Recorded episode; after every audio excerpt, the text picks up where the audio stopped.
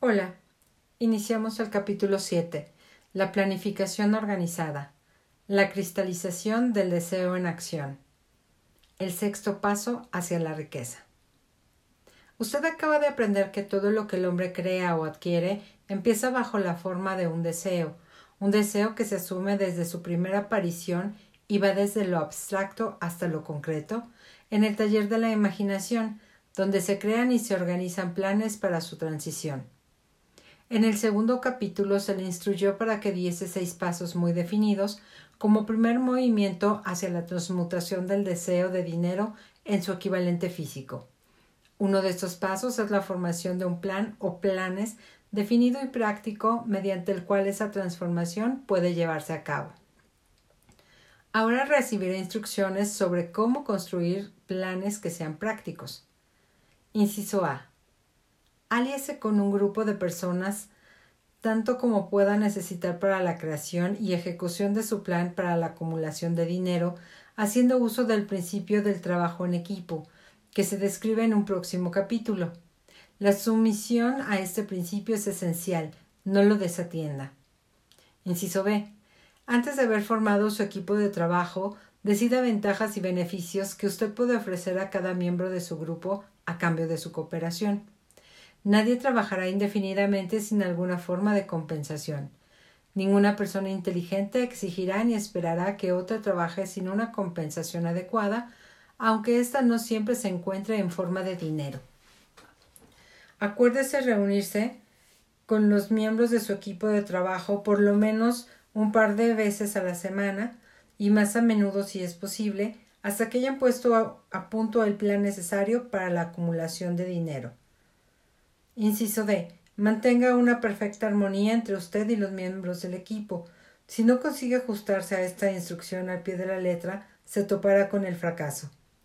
El principio del trabajo en equipo no se obtiene donde la armonía perfecta no reina. Tenga presentes estos hechos. Primero, usted está comprometido en una empresa de gran importancia para usted. Si quiere asegurarse el éxito, ha de tener planes que sean infalibles. Segundo, debe contar con la ventaja de la experiencia, la educación, la capacidad innata y la imaginación de otras mentes. Esto está en armonía con los métodos que siguen todas las personas que han acumulado grandes fortunas. Ningún individuo tiene la suficiente experiencia, educación, capacidad innata y conocimientos para garantizar la acumulación de una gran fortuna sin la cooperación de otras personas. Cada plan que usted adopte en la empresa de acumular riquezas debe ser la creación conjunta de usted y los demás miembros del equipo de trabajo. Usted puede organizar sus propios planes, tanto en partes como en su totalidad, pero asegúrese de que esos planes sean verificados y aprobados por su equipo de trabajo. Si su primer plan fracasa, intente otro. Si el primer plan que usted adopta no funciona con éxito, cámbielo por uno nuevo. Si este nuevo plan tampoco funciona, vuelva a cambiarlo por otro, y así sucesivamente hasta que encuentre un plan que dé resultado. Aquí se encuentra la causa principal de que la mayoría de los hombres tope con el fracaso, debido a su falta de perseverancia en la creación de nuevos planes para sustituir los que no funcionan.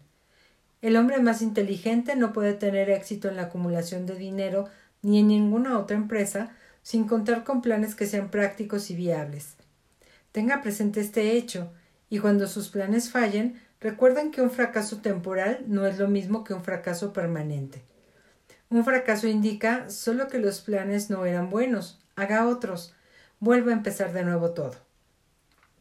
El fracaso temporal debe significar solo una cosa, la certidumbre de que hay algo que no funciona en el plan planificado.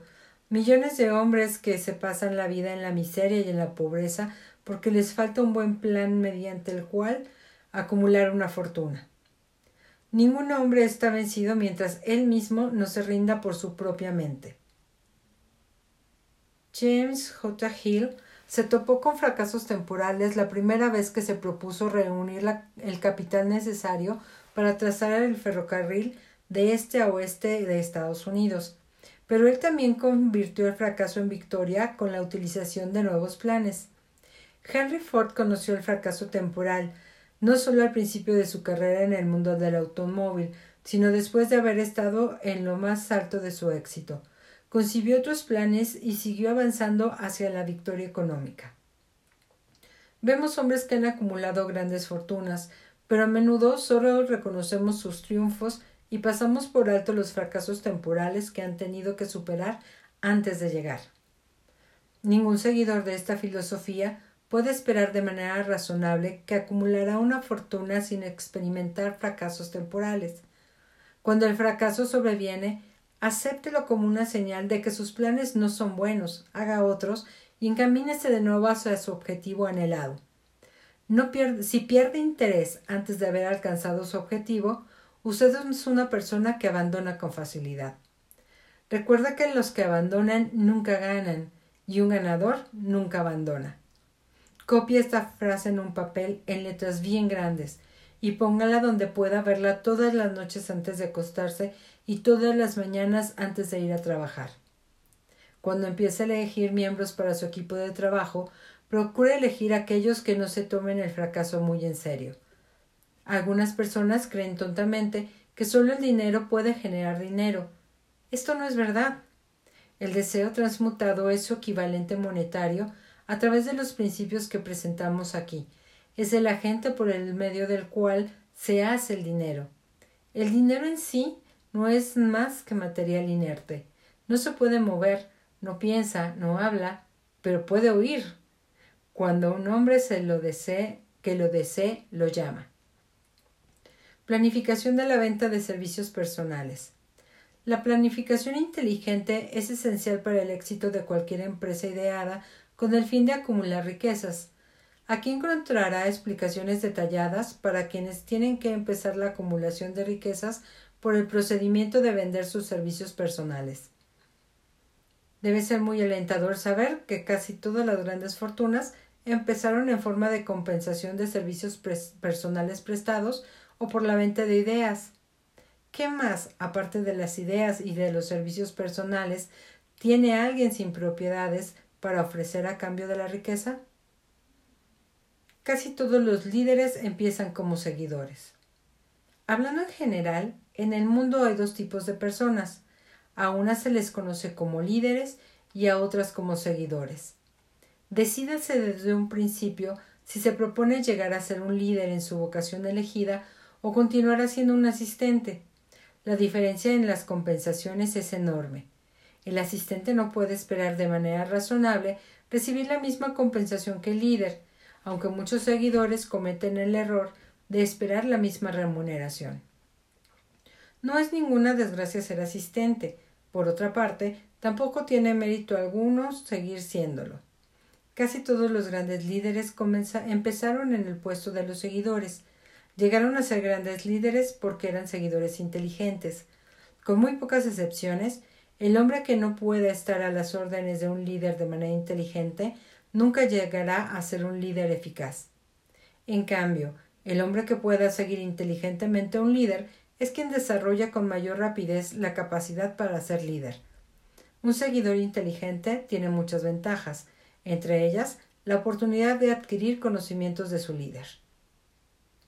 Las características principales del líder. Los factores siguientes son importantes en todo líder. 1. Valor inquebrantable, basado en el conocimiento de sí mismo y de la propia ocupación. Ningún seguidor desea ser dominado por un líder falto de confianza en sí mismo y de coraje. Ningún seguidor inteligente puede estar mucho tiempo dominado por un líder así. 2. Autocontrol. El hombre es incapaz de controlarse. Nunca. Perdón. El hombre que es incapaz de controlarse nunca podrá controlar a los demás. El autocontrol es un ejemplo poderoso para los seguidores, que son los más inteligentes, que solo los más inteligentes emularán. 3 un claro sentido de la justicia. Sin un sentido de lo que es justo y de la justicia, ningún líder puede dirigir a sus seguidores y mantener su respeto. 4.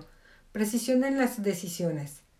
El hombre que vacila en sus decisiones demuestra que no está seguro de sí mismo y que no puede conducir a otros al éxito. 4. Perdón, 5. Exactitud en los planes. El líder que tiene éxito debe planificar su trabajo y trabajar su plan. Un líder que se mueve por conjeturas, a ojo, sin planes prácticos ni precisos, es comparable a un barco sin timón. Tarde o temprano acabará contra los arrecifes. 6. El hábito de hacer más de lo que le corresponde. Uno de los inconvenientes del liderazgo es el hecho de que el líder debe estar dispuesto a hacer más de lo que exigen a sus seguidores. 7. Una personalidad agradable. Ninguna persona desaliñada y descuidada puede ser un líder eficaz.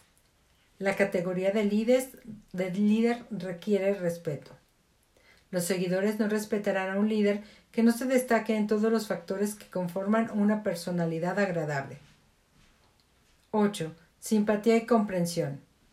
El líder de éxito debe ser simpático con sus seguidores, además de ser comprensivo con ellos y con sus problemas. 9. Dominio del detalle. El liderazgo eficaz exige el dominio de los detalles de la posición del líder. 10. Disposición a asumir toda la responsabilidad. El líder de éxito debe estar dispuesto a asumir la responsabilidad por los errores y los descuidos de sus seguidores. Si trata de eludir esta responsabilidad, dejará de ser el líder. Si uno de sus seguidores comete un error y queda como un incompetente, el líder debe considerar que es él quien ha fallado. 11. Cooperación. El líder de éxito debe comprender y aplicar el principio del esfuerzo cooperativo y ser capaz de impulsar a sus seguidores a hacer lo mismo. El liderazgo requiere poder y el poder exige cooperación.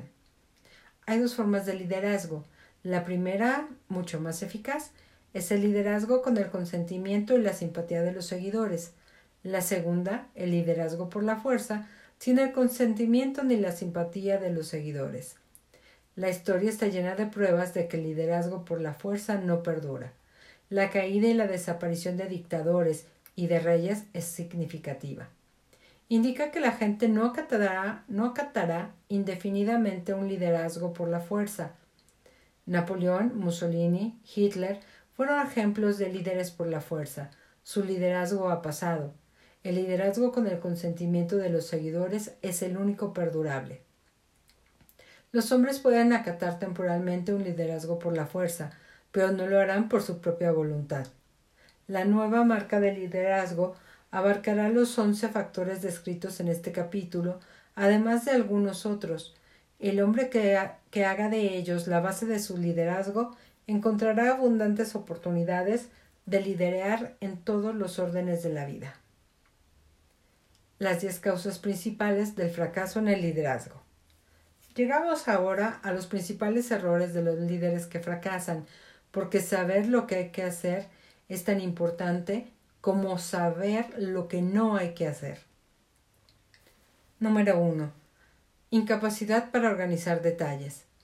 Un liderazgo eficiente requiere capacidad para organizar y controlar los detalles. Ningún líder genuino está jamás demasiado ocupado para hacer cualquier cosa que se le pueda pedir en su condición de líder. Cuando un hombre ya sea en calidad de líder o de asistente, admite que está demasiado ocupado para cambiar de planes o para prestar atención a una emergencia, está admitiendo su incompetencia.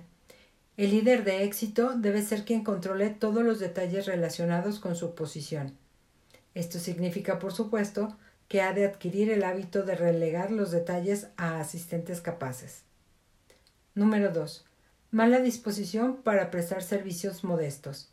Los líderes realmente grandes están siempre dispuestos, cuando la ocasión lo exige, a llevar a cabo cualquier tipo de labor que se les pida que hagan. Que el mejor de entre vosotros sea el sirviente de todos. Es una verdad que todos los líderes capaces observan y respetan. Número 3. Expectativas de gratificación por lo que saben y no por lo que hacen con aquello que saben. El mundo no paga a los hombres por lo que saben. Les pagan por lo que hacen o impulsan a hacer a otros. Número 4.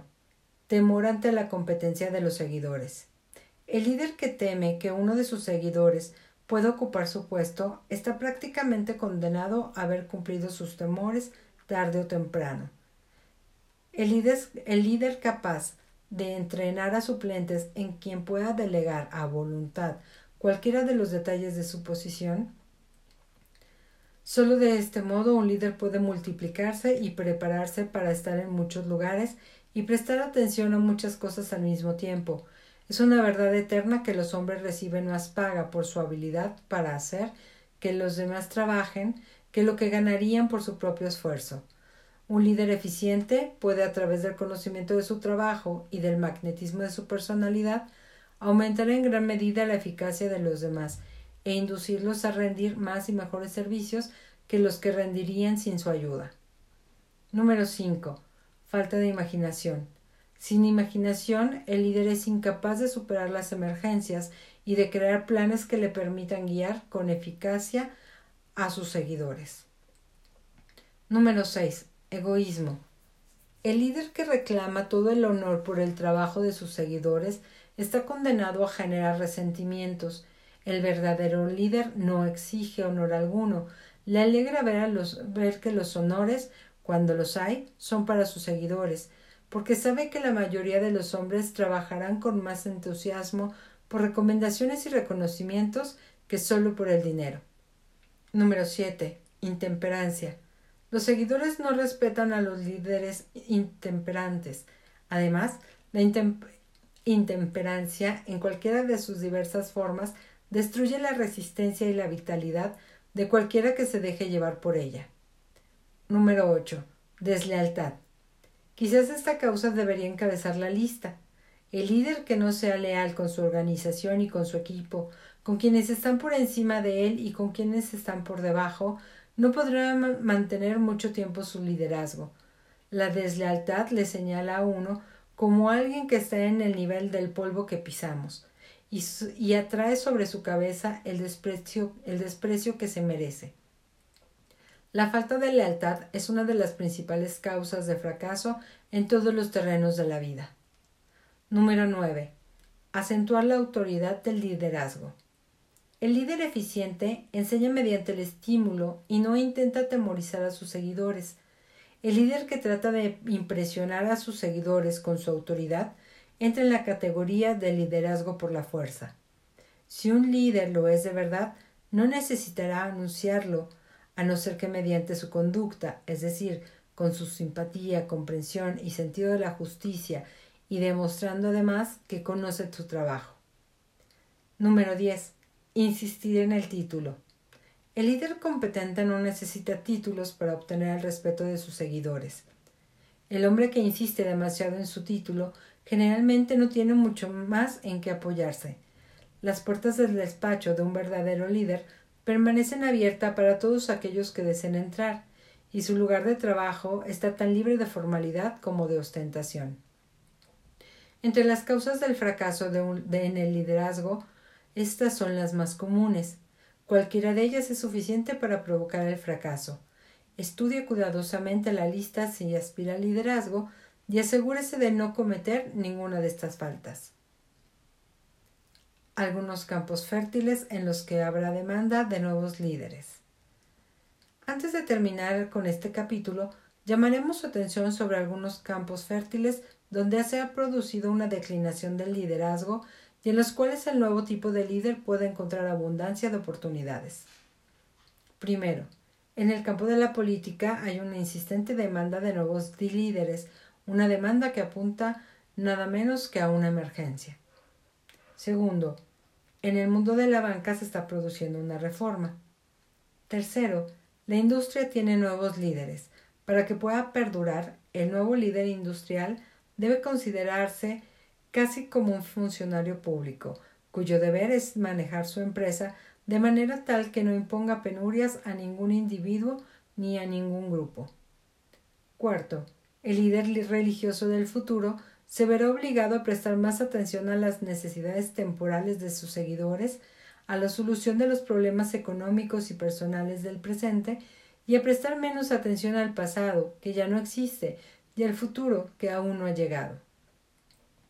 Quinto, en las profesiones del derecho, la medicina y la educación se necesitará una forma de liderazgo nueva y en medida alguna también nuevos líderes. Esto es sobre todo válido en el campo de la educación. El líder en este campo deberá encontrar en el futuro formas y medios nuevos de enseñar a la gente de la manera de explicar el conocimiento que se les ha impartido, ocupándose más en la práctica y menos en la teoría. Sexto, en el campo del periodismo se necesitan nuevos líderes. Estos no son más que algunos de los campos en que actualmente se dispone de oportunidades para nuevos líderes y para una forma de liderazgo también nueva. El mundo está sufriendo cambios rápidos y eso significa que los medios por obra de los cuales se promueven los cambios en los hábitos humanos deben adaptarse a los cambios. Los medios que describimos aquí son los que en mayor medida que ningún otro determinan la tendencia de la civilización. ¿Cuándo y cómo salir en busca de empleo? La información que aquí le presentamos es el resultado neto de muchos años de experiencia durante los cuales miles de mujeres y de hombres fueron ayudados a comercializar efectivamente sus servicios. La experiencia ha demostrado que los siguientes medios ofrecen los métodos más eficaces y más directos para poner en contacto a quien necesita vender sus servicios personales con la persona que necesita comprarlos. Número 1. Oficinas de empleo. Se debe de tener cuidado en seleccionar solo las de buena reputación, en las cuales la gerencia pueda mostrar archivos que comprueben el logro de resultados satisfactorios. Tales oficinas son bastante escasas. Número 2. Anuncios en periódicos, revistas y publicaciones comerciales. Generalmente se puede confiar en los anuncios clasificados que dan resultados satisfactorios en el caso de los que buscan empleo en oficinas u otros cargos asalariados comunes. Los anuncios destacados son más deseables en el caso de quienes buscan conexiones exclusivas y se deben publicar en la sección del periódico que más fácilmente haya de llamar la atención de la clase de patrono que uno busca. El anuncio lo debe preparar un experto que sepa cómo destacar las cualidades vendibles necesarias para obtener respuestas. 3. Cartas personales de presentación, dirigidas a determinadas firmas o personas que puedan necesitar los servicios que uno ofrece. Las cartas deben estar siempre mecanografiadas con pulcritud y llevar la firma manuscrita. Con la carta enviará un resumen completo de las calificaciones del aspirante, tanto la carta de presentación como el currículum o la carta de calificaciones deben estar preparados por un experto. Véanse instrucciones referentes a la formación que se ha de incluir. Número 4. Presentación por intermedio de relaciones personales. Cuando sea posible, el aspirante debe tratar de establecer contacto con un posible patrono valiéndose de las relaciones personales. Este método es especialmente ventajoso en el caso de quienes buscan contactos a nivel ejecutivo y no desean dar la impresión de estar vendiéndose como baratijas. Número 5. Presentación personal. En algunos casos puede resultar más eficaz que el aspirante ofrezca sus servicios personalmente a sus posibles empleadores y de ser así, se ha de presentar por escrito una lista completa de las calificaciones para el cargo, dado que suele suceder que el patrono en potencia quiere estudiar con sus socios los, los antecedentes del aspirante. La información que se debe incluir en un expediente escrito. El expediente ha de ser preparado con tanto cuidado como un abogado prepararía el legajo de un caso que ha de defender ante el tribunal. A menos que el aspirante tenga experiencia en la preparación de documentos, así debe consultar a un experto, cuyos servicios contratará con este fin.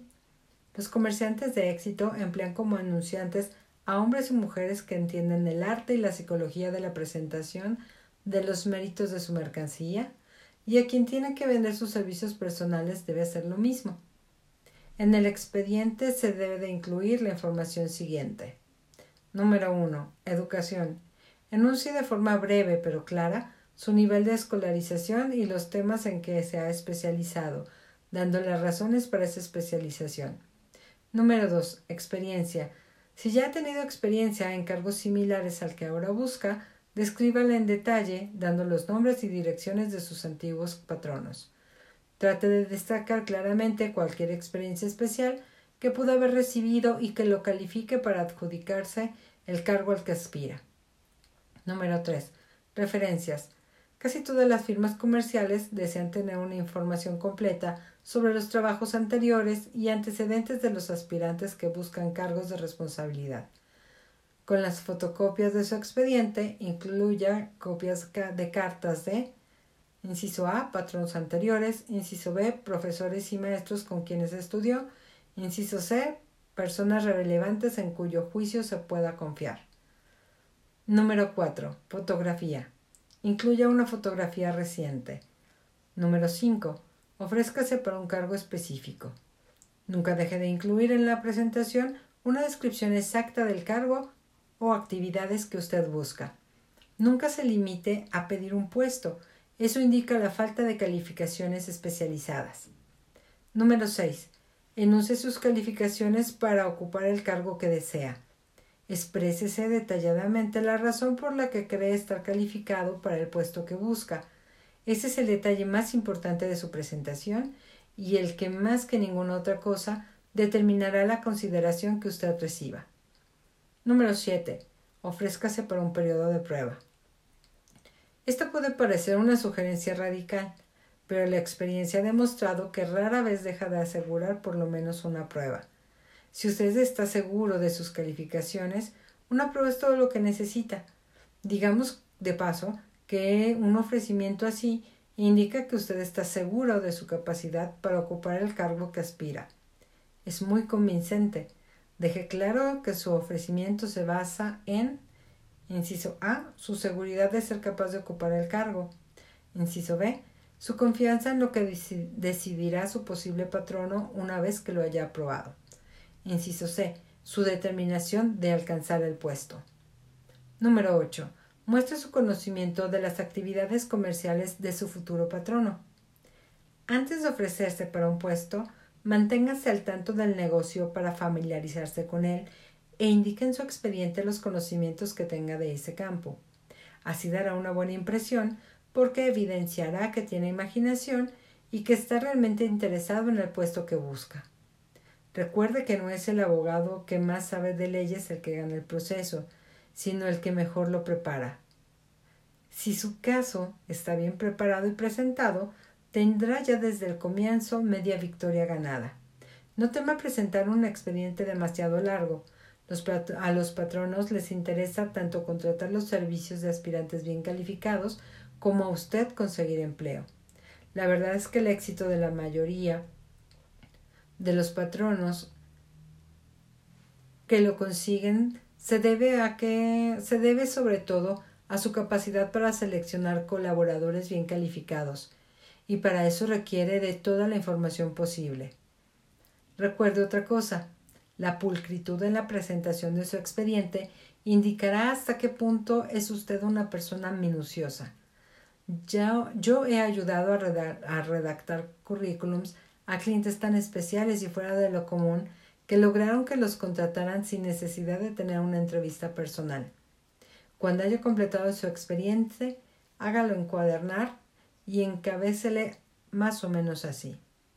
Expediente de las calificaciones de Carlota Díaz Moreno para optar el cargo de secretaria privada del presidente de la empresa de suministros informáticos SADCB. Cambie los nombres cada vez que presente su expediente. Este toque personal llamará sin duda la atención sobre usted. Preséntelo pulcramente mecanografiado o mimeografiado en el mejor papel que pueda conseguir Lléguele una carpeta con una cartulina de las que se usan para cubiertas de libros, de modo que se pueda cambiar si se ha de presentar a más de una empresa. En algunas de las páginas debe figurar su fotografía. Sígase esas instrucciones al pie de la letra e introduzca todas las mejoras que su imaginación le sugiera. Los vendedores de éxito se presentan bien vestidos y arreglados, porque entienden que la primera impresión es la que perdura. Su expediente es el vendedor de usted. Vístalo bien, de modo que marque un nítido contraste con cualquier cosa que su futuro patrono haya podido ver antes en cuanto a la forma de presentarse a solicitar el empleo. Si el cargo que usted busca merece la pena, más vale que usted se la tome. Además, si usted se vende a un patrono de una manera de una manera tal que su individualidad lo impresione, es, es probable que le pague mejor sus servicios desde el primer día que si se hubiese presentado a buscar empleo de la manera convencional en que todos lo hacen. Si busca un trabajo a través de la agencia de publicidad o de la oficina de empleo, haga que la gente use copias de su expediente cuando ofrezca sus servicios. Esto le ayudará a encontrarse en una situación de preferencia, tanto en relación con su agente como con sus posibles patronos. ¿Cómo conseguir el cargo que desea? Todos disfrutamos haciendo el tipo de trabajo para el cual nos sentimos más adecuados. A un artista le encanta trabajar con la pintura, a un artesano con las manos y a un escritor le gusta escribir. Los que no tienen una idea tan definida muestran también su preferencia por ciertos campos del comercio y de la industria. Por esta razón, en Estados Unidos se ofrece una completa gama de ocupaciones, desde arar la tierra hasta cualquier actividad fabril, de marketing o profesional que a usted se le ocurra. Primero, decide exactamente qué trabajo quiere. Si es un trabajo que aún no existe, quizás usted pueda crearlo. Segundo, escoja la empresa o la persona para la que quiere trabajar. Tercero, estudia su posible patrono en lo que se refiere a sus políticas comerciales y de personal y a las probabilidades de ascenso. Cuarto, analícese y analice sus talentos y capacidades para precisar qué puede ofrecer y organice maneras y medios para presentar las ventajas, servicios, planes e ideas siempre que usted crea estar en condiciones de ofrecer con éxito. Quinto, olvídese de un trabajo. Olvídese de que si hay o no una oportunidad. Olvídese de la rutina habitual del ¿Tiene trabajo para mí? Concéntrese en lo que usted pueda dar. Sexto, una vez que tenga mentalmente claro su plan, busque una persona que sea capaz de ponerlo en escrito, por escrito en forma detallada. Séptimo, presénteselo a la persona con la autoridad necesaria y deje que se ocupe del resto. Todas las compañías andan en busca de personas que puedan ofrecerles algo de valor, ya sean ideas, servicios o contactos. Todas las empresas tienen lugar para la gente que dispone de un plan de acción definido que represente una ventaja para la compañía. Este formalismo puede llevarle unos días o unas semanas más de tiempo, pero la diferencia en ingresos, un ascenso y en obtención de reconocimiento le ahorrará años de trabajo duro y salario escaso. Tiene muchas ventajas. La principal es que se evitará de uno a cinco años de espera para alcanzar el objetivo que se haya propuesto. Toda persona que comienza o que se mete en medio de la escala del éxito ha necesitado, para conseguirlo, una planificación deliberada y cuidadosa. La nueva manera de comercializar los servicios. En el futuro, los hombres y las mujeres que mejor comercialicen sus servicios tendrán que reconocer el cambio que se ha producido en lo referente a la relación entre patrono y empleado. La relación del futuro entre los patronos y sus empleados será más afín a una sociedad integrada por Inciso A, el patrono. Inciso B, el empleado. Inciso C, el público al que sirven. Si decimos que esta manera de comercializar los servicios personales es nueva, ello se debe a varias razones. Primero, porque en el futuro, tanto el patrono como el empleado serán considerados empleados comunes, puestos ambos al servicio de un cliente, el público, y su negocio consistirá en servir a su cliente con eficiencia. En el pasado, patronos y empleados se han trabado en luchas por el empeño de sacar cada uno el mejor partido posible del otro, sin considerar que, en última instancia, en realidad estaban regateando a expensas de un tercero, el público al que servían. Cortesía y servicio son las actuales consignas de la comercialización y son aplicables a la persona que ofrece servicios personales en forma aún más directa que al patrono al que éste sirve. Porque, en última instancia, tanto el patrono como el empleado son empleados del público al que sirven. Si no alcanzan a darle buen servicio, lo pagan con la pérdida de su privilegio de servir. Todos podemos recordar el tiempo en el que el empleado se venía a leer el contador del gas, que venía a leer el contador del gas, aporreaba la puerta con tanta fuerza como para romper los paneles. Cuando le abrían, entraba con aire prepotente, con una mueca en el rostro que era un evidente reproche por haberlo tenido esperando. Todo aquello ha cambiado. El empleado del gas se conduce hoy por hoy como un caballero que estuviese encantado por, encantado de poder servirle a usted. Antes de que las compañías de gas se dieran cuenta de que sus empleados estaban acumulando deudas que jamás acabarían de pagar, aparecieron los corteses vendedores de quemadores de petróleo y se quedaron con el mercado. Durante la depresión en Estados Unidos, pasé varios meses en la región del carbón, carbón de antracita en Pensilvania, estudiando las condiciones que estuvieron a punto de destruir aquella industria. Los operadores del carbón y sus empleados negociaron tratos recíprocamente provechosos, añadiendo el precio de la negociación al del carbón, hasta que terminaron por descubrir que habían organizado un negocio maravilloso para los fabricantes de equipos quemadores de petróleo y para los, para los productores de crudo. Relato estos ejemplos para aquellos que tienen servicios personales que ofrecer, con el fin de demostrarles que si donde estamos y somos lo que somos, se debe a nuestra propia conducta, si hay un principio de causa y efecto que rige los negocios, las finanzas y el transporte, es ese mismo, ese mismo principio vale para los individuos y determina su estatus económico. ¿Cuál es su cifra de CCE? Las causas del éxito de la comercialización efectiva y permanente de los servicios se ha descrito con toda claridad. A menos que estudie, analice, entienda y aplique estas causas, nadie puede comercializar sus servicios de manera eficaz y permanente. Cada persona debe ser su propia vendedora de servicios personales. La calidad y la cantidad de los servicios prestados y el espíritu del que los presta determinan en gran medida la remuneración y la duración del empleo. Para comercializar eficazmente los servicios personales, lo cual significa un mercado permanente a un precio satisfactorio y en condiciones agradables, uno debe adoptar y seguir la fórmula CCE, que significa que la calidad más la cantidad más al adecuado espíritu de cooperación dan como resultado una perfecta venta de servicios. Recuerde la fórmula CCE, pero haga algo más aplíquela siempre. Vamos a analizar la fórmula para asegurarnos de que entendemos exactamente lo que significa.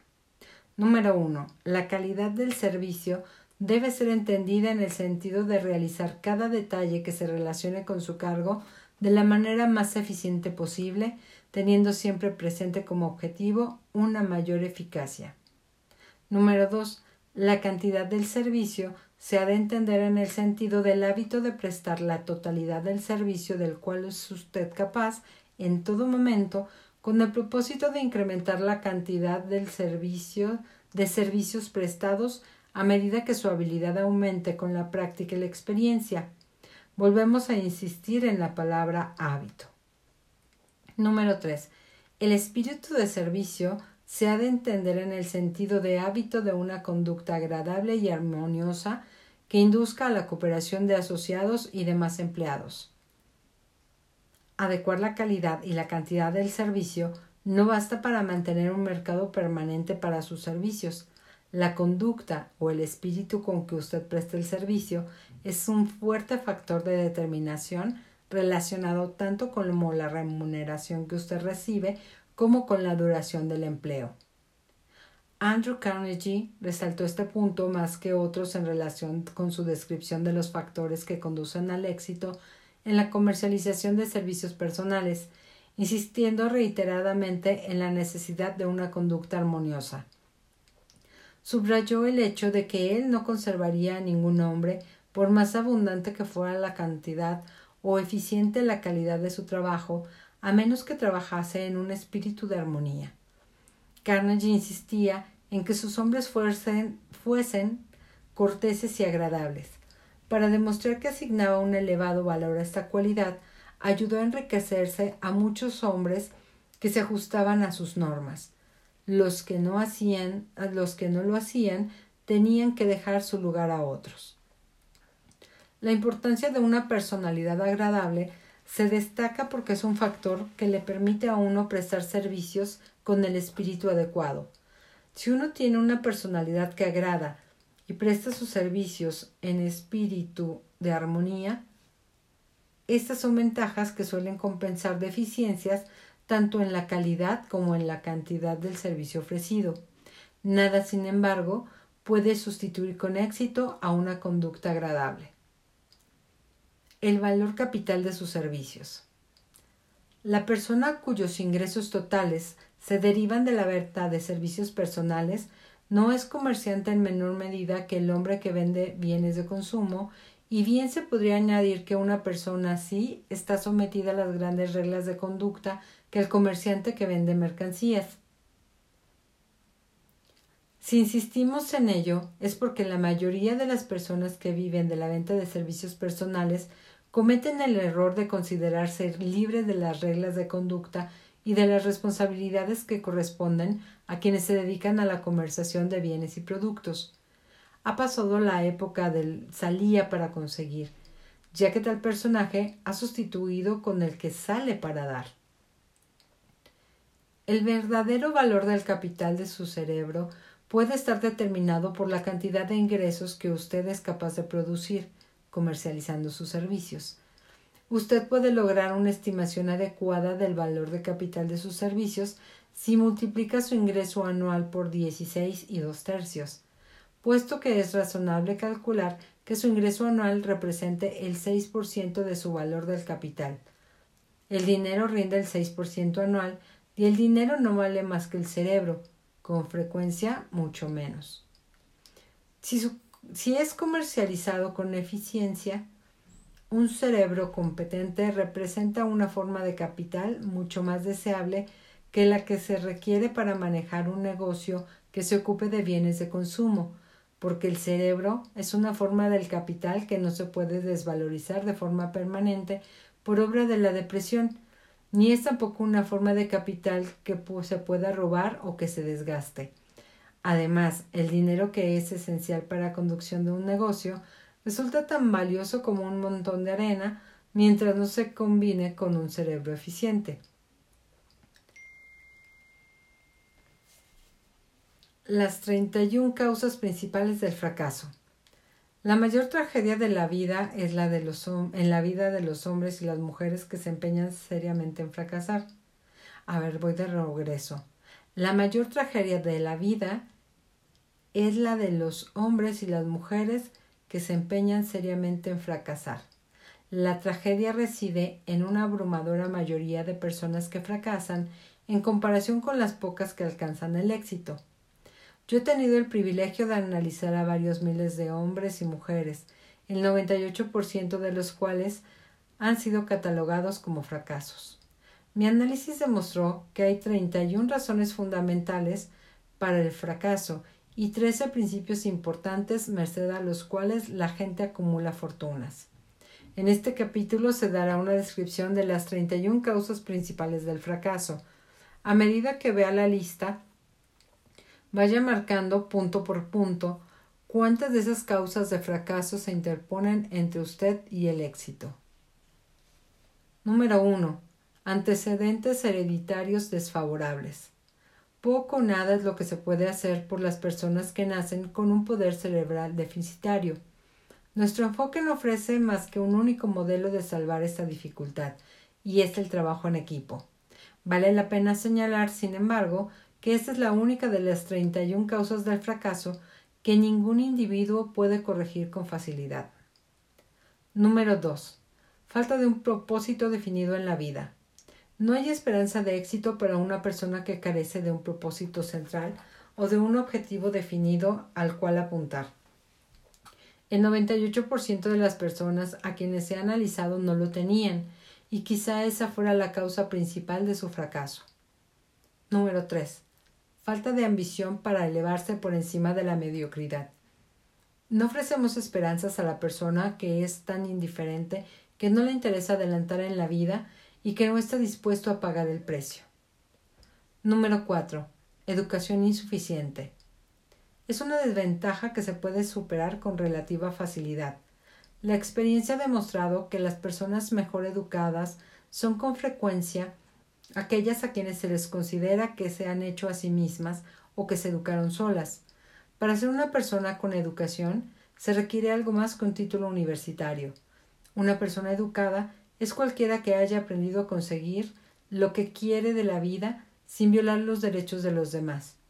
La educación no consiste tanto en el conocimiento como en saber aplicarlo con eficacia y persistencia. A la gente no se le paga solo por lo que sabe, sino más bien por lo que hace con lo que sabe. Número 5. Falta de autodisciplina. La disciplina proviene del control y eso significa que uno debe controlar todas las cualidades negativas. Antes de poder controlar otras condiciones, debe empezar a controlarse a sí mismo. El, el, dominio de uno mismo es la tarea más difícil que se puede abordar. Si usted no es capaz de cumplirla con éxito, estará a merced de sí.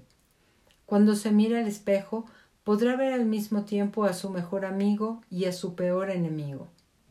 Número 6 mala salud. Nadie que no tenga una buena salud puede gozar de un éxito perdurable. Muchas causas de mala salud son susceptibles de control. Entre ellas las principales son Inciso A. Comer exceso de alimentos que dañen la salud. Inciso B. Hábitos de pensamiento erróneos conducentes a la expresión de actitudes negativas. Inciso C. Abusos y excesiva complacencia en la vida sexual. Inciso D. Falta de ejercicio físico adecuado. Inciso E. Una provisión insuficiente de aire fresco debido a una respiración inadecuada. Número 7. Influencias ambientales desfavorables durante la niñez. A un árbol hay que enderezarlo cuando es joven, dice el refrán. La mayoría de las personas con tendencias criminales las han adquirido como resultado de un ambiente desfavorable y de relaciones inapropiadas durante su niñez. Número 8. La dilación habitual. He aquí una de las causas más comunes del fracaso. La tendencia a dejarlo todo para más adelante acecha a todos los seres humanos desde la sombra y espera su oportunidad para destruir sus posibilidades de éxito. La mayoría andamos por la vida como fracasados porque aguardamos el mejor momento para empezar a hacer algo que valga la pena. No espere, porque el momento nunca será el mejor. Empiece donde esté y trabaje con, las herramientas que tenga a su disposición, ya que las irá encontrando mejores a medida que avance. Número 9. Falta de persistencia. La mayoría somos buenos para empezar, pero no servimos para terminar todo lo que comenzamos. Además, la gente tiene propensión a abandonar la lucha ante los primeros signos de derrota. No hay sustituto para la persistencia.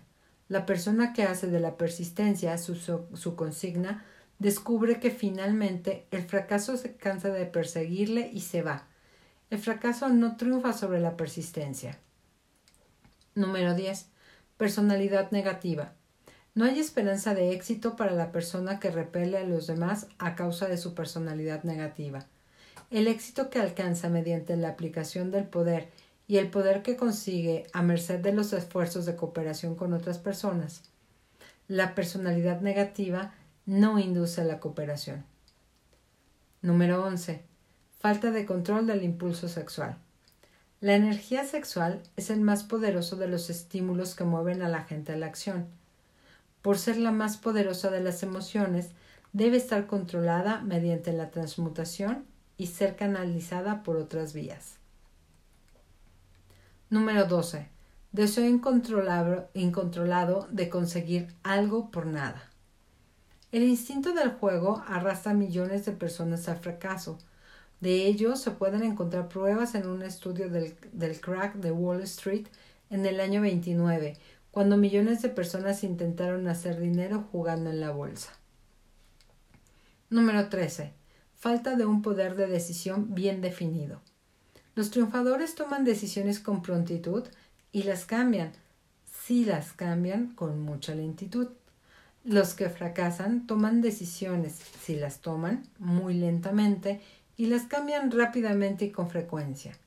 La indecisión y la tendencia a dejar las cosas para después son hermanas gemelas. Donde una de ellas se encuentra, suele hallarse también la otra. Apresúrese a anular a esta pareja antes de que ella pueda desencadenarlo a una rueda del fracaso. 14.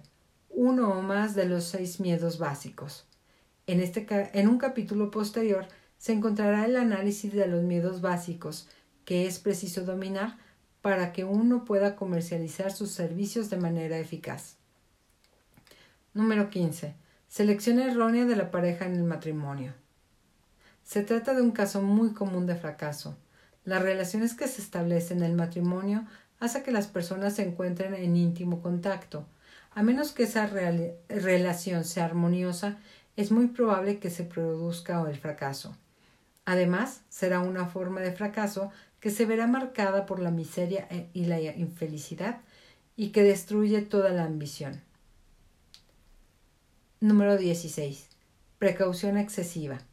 La persona que no corre riesgos suele tener que conformarse con aquello que queda una vez que, elegido los, que han elegido los demás. La precaución excesiva es tan perniciosa como la falta de precaución. Hay que evitar ambos extremos, la vida en sí misma está llena de riesgos. Número 17. Selección errónea de los asociados en los negocios. Esa es una de las causas más comunes del fracaso en los negocios. Al comercializar sus servicios personales, se ha de tener gran cuidado en seleccionar un patrono capaz de inspirarlo a uno por ser a su vez inteligente y triunfador. Las personas emulamos a aquellos con los que tenemos una asociación más estrecha, así que elija un patrono a quien valga la pena emular. Número 18. Superstición y prejuicio. La superstición es una forma del miedo y también un signo de ignorancia. Los triunfadores son personas de mentalidad abierta que no temen a nada. Número 19. Elección vocacional errónea. Nadie puede triunfar si se encamina por una senda que no le gusta. El paso más esencial en la comercialización de servicios personales consiste en elegir una ocupación en la cual usted pueda consagrarse de todo corazón. Número 20. Falta de concentración del esfuerzo. Los todo rara vez hacen nada bien. Concentre todos sus esfuerzos en un objetivo principal bien definido. Número 21. El hábito de gastar indiscriminadamente. Los derroches no pueden tener éxito, sobre todo porque viven siempre con el temor a la pobreza. Habitúese a ahorrar sistemáticamente un porcentaje determinado de sus ingresos. Tener dinero en el banco da a las personas una sólida base de coraje cuando tienen que negociar la venta de sus servicios personales. Si uno no tiene dinero, ha de aceptar lo que le ofrecen y alegrarse de conseguirlo. Número 22. Falta de entusiasmo. Sin entusiasmo no se puede ser convincente. Además, el entusiasmo es contagioso y la persona que lo tiene y lo controla suele ser bien recibida en cualquier grupo de personas. Número 23. Intolerancia. La persona de mentalidad cerrada sobre el tema que sea rara vez sale adelante. Ser intolerante significa que uno ha acabado de adquirir conocimientos. Las formas más dañinas de la intolerancia son las que se relacionan con las diferencias de opinión en el terreno étnico, religioso o político. Número 24. Falta de moderación. Sus formas más dañinas se relacionan con las actividades de la comida, del consumo de bebidas alcohólicas y de la sexualidad. Los excesos en cualquiera de estos campos son nefastos para el éxito. Número 25. Incapacidad de cooperar con los demás. Son más las personas que pierden los puestos y sus mejores oportunidades en la vida debido a este fallo que por todas las demás razones juntas. Es un defecto que ningún líder ni hombre de negocios bien informado está dispuesto a tolerar. Número 26. Posesión de poder que no haya sido adquirido mediante el propio esfuerzo. Es el caso de los vástagos de un hombre de hombres adinerados y de otros que heredan un dinero que no se ganaron. Con frecuencia, el poder en manos de alguien que no lo ha adquirido poco a poco es fatal para el éxito. El enriquecimiento rápido resulta más peligroso que la pobreza. Número 27. Deshonestidad deliberada. No hay sustituto para la honestidad. Se puede ser deshonesto por la fuerza de las circunstancias sobre las que uno no tiene control alguno sin sufrir un daño permanente. Pero no hay esperanzas para la persona que lo sea por propia elección.